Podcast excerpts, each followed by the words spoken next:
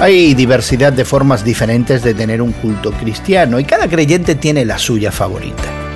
Hoy en la palabra Nehemías 9 del 1 al 5 nos da una guía litúrgica en la que el formato básico incluye oración, confesión y arrepentimiento comunitarios. También incluye la lectura pública de las escrituras y adoración.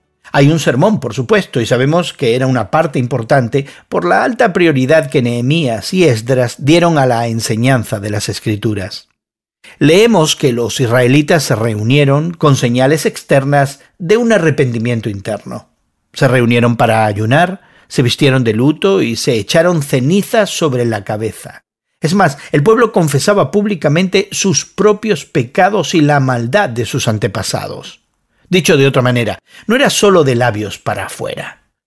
La siguiente mitad del día la pasaron leyendo las escrituras en adoración y con mucha confesión de pecados.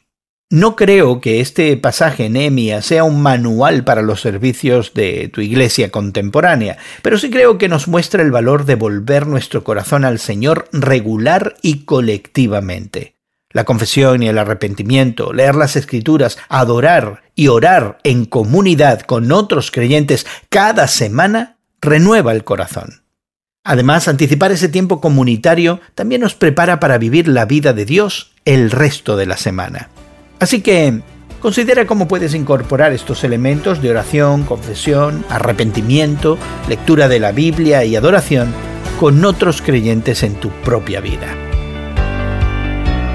Hoy en la Palabra es una nueva forma de estudiar la Biblia cada día. Encuentra Hoy en la Palabra en tu plataforma de podcast favorita. Más información en hoyenlapalabra.org.